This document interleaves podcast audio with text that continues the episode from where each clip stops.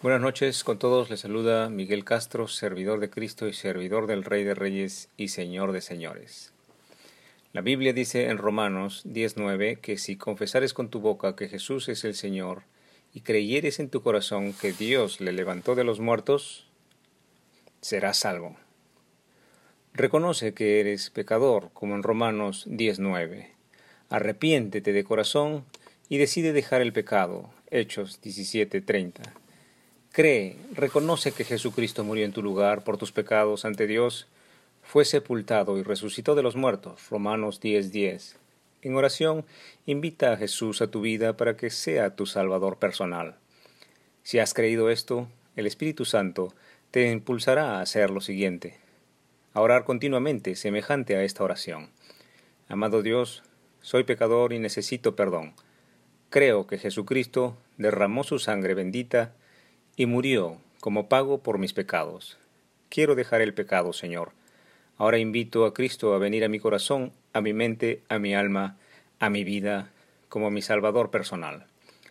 Si en tu corazón genuinamente tienes estos sentimientos, el Espíritu Santo te conducirá de esta manera, a leer tu Biblia cada día para conocer mejor a Jesucristo, a comunicarte con Dios en oración y lectura de sus enseñanzas todos los días, a bautizarte, a adorar a Dios, a reunirte y servir con otros cristianos en una iglesia donde se predique la doctrina de Jesucristo sin contaminación y donde la Biblia sea el supremo y único texto de autoridad leída bajo la gracia y poder del Espíritu Santo, y a hablar de Jesucristo con otros. Esta noche continuamos con el Evangelio cronológico del Señor. Mi esposa Gina está con nosotros en esta noche. Gina, gracias por estar con nosotros. Buenas noches, hermanos. Continuamos con Jesús enseña acerca del divorcio. Oremos juntos. Gracias, Señor, por cada día que nos das de vida, por cada día de salud. Gracias por nuestros amados que están aún alrededor de nosotros.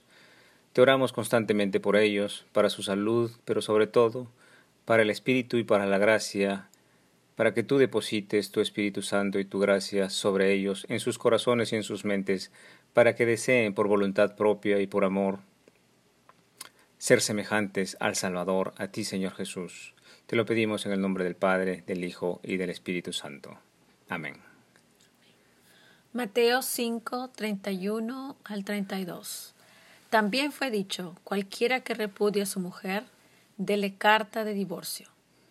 Pero yo os digo que el que repudia a su mujer, a no ser por causa de fornicación, hace que ella adultere, y el que se casa con la repudiada comete adulterio. Gloria a Dios. Tal como lo había implementado la ley mosaica, la ley de Levítico, el matrimonio podía ser anulado con carta. Veamos cómo lo dice Deuteronomio. Deuteronomio 24 del 1 al 2. Cuando alguno tomare mujer y se casare con ella, si no le agradare por haber hallado en ella alguna cosa indecente, le escribirá una carta de divorcio y se la entregará en su mano y la despedirá de su casa. Y salida de su casa podrá ir a casarse con otro hombre. Gloria a Dios. Pero esta legislación del divorcio, preguntémonos, ¿viene de la santidad y perfección de Dios? Abraham no se divorció, tampoco Isaac o Jacob, que son anteriores a Moisés. Pero se entiende que los hombres, después de Abraham, Isaac y Jacob, ya en los tiempos de Moisés, repudiaban a sus mujeres por causas vanas y sin importancia, y entonces la legislación vino como consecuencia de la vanidad e imperfección tanto del hombre como de la mujer. Mateo 19 del 3 al 9. Entonces vinieron a él los fariseos, tentándole y diciéndole, ¿Es lícito al hombre repudiar a su mujer por cualquier causa? Él respondiendo les dijo, ¿no habéis leído que el que los hizo al principio varón y hembra los hizo? Y dijo, por esto el hombre dejará padre y madre y se unirá a su mujer, y los dos serán una sola carne. Así que no son ya más dos, sino una sola carne. Por tanto, lo que Dios juntó, no lo separe el hombre. Y le dijeron, ¿Por qué pues mandó Moisés dar carta de divorcio y repudiarla? Y les dijo, por la dureza de vuestro corazón, Moisés os permitió repudiar a vuestras mujeres, mas al principio no fue así. Y yo os digo que cualquiera que repudia a su mujer, salvo por causa de fornicación, y se casa con otra, adultera. Y el que se casa con la repudiada, adultera. Gloria a Dios por su palabra. El maestro enseña que en el diseño perfecto de Dios, cuando creó a Adán y Eva, los creó varón y mujer para ser una pareja que serían unidos en una sola carne.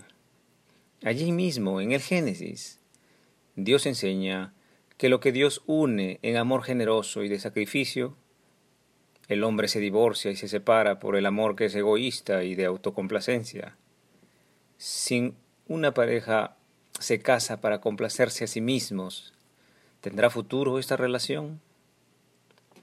El maestro también está superando, está perfeccionando la condición de los hombres que se habían conformado con la ley del divorcio dada por Moisés. El maestro otra vez nos enseña que las leyes están dadas para restringir y limitar la maldad y la falta de sabiduría de los hombres. El maestro lo llama la dureza de vuestros corazones. Pero en el favor, y en el favor de la gracia y el regalo de Dios a través del Espíritu Santo, los hombres realmente repudiarán el divorcio, porque es afrenta contra Dios, porque es ser no semejante a Dios. Veamos cómo un hombre en el Espíritu Santo repudia el divorcio. El maestro enseña que aquel que repudia a su mujer hace que la mujer adultere. Escudriñemos esta enseñanza que el maestro está dándonos para nuestra bendición. ¿Estará diciendo el maestro que si yo repudio a mi mujer, estoy haciendo a mi mujer adúltera? Tendríamos que preguntarnos entonces, ¿por qué si el varón repudia a la mujer, hace que la mujer sea la adúltera? Veamos el adulterio espiritual del esposo con respecto a la enseñanza del Señor. Pregúntese, ¿se habrá casado el esposo con la siguiente enseñanza? Efesios 5:25 Maridos, amad a vuestras mujeres, así como Cristo amó a la iglesia, y se entregó a sí mismo por ella. Gloria a Dios. Si Cristo enseña el amor a su esposa, la iglesia, al punto de entregar su vida y derramar su sangre por su esposa, la iglesia, ¿estará el hombre que repudia a su mujer haciendo a semejanza del Salvador con respecto de su esposa? ¿Es el esposo que se divorcia adúltero de la enseñanza de Cristo? Veamos ahora el adulterio espiritual de la mujer. Efesios 5:33 Por lo demás, cada uno de vosotros ame también a su mujer como a sí mismo, y la mujer respete a su marido. Gloria a Dios. El Espíritu Santo enseña a través de Pablo que la mujer debe respetar a su marido. Pero sigamos leyendo. 1 Pedro 3:1 Asimismo vosotras, mujeres, estad sujetas a vuestros maridos, para que también los que no creen en la palabra sean ganados sin palabra por la conducta de sus esposas. Gloria a Dios. Ahora, ¿qué sucede cuando un marido no es sabio en la aplicación de la enseñanza del Maestro? ¿Qué sucede cuando no hay Espíritu Santo dentro del hombre? ¿O una esposa no es sabia en la aplicación de la enseñanza del Maestro? ¿Habrá discordia, desunión, desamor, separación, divorcio?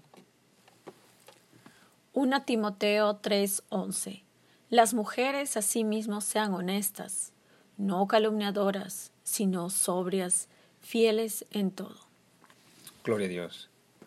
Jesús nos enseña entonces que Dios enseña el verdadero amor de sacrificio que viene al hombre por gracia y regalo del cielo para salvación. Por lo tanto, el divorcio, la separación, ¿No será fruto de la falta de sabiduría de Dios en el varón y la mujer? ¿El divorcio y la separación no son consecuencia de la falta de Espíritu Santo, de la falta del ejercicio vivo de la enseñanza de Cristo? ¿No será el divorcio la consecuencia de la naturaleza maligna de esta generación? Que el Señor perdone nuestros pecados y nos ayude a asemejarnos a Él. No es posible sin el Espíritu Santo, que viene por la gracia y misericordia de Dios. La pregunta es, ¿ha conocido usted a Jesucristo? Con amor se lo pregunto para salvación y no para condenación. Muchas gracias por su tiempo. Hasta aquí hemos meditado la Escritura. Que el Señor nos permita seguir sirviéndole el día de mañana. Que el Señor os acompañe en vuestro angosto caminar, el ejercicio vivo de la palabra de Dios. En el nombre del Padre, del Hijo Jesucristo y del Espíritu Santo. Amén.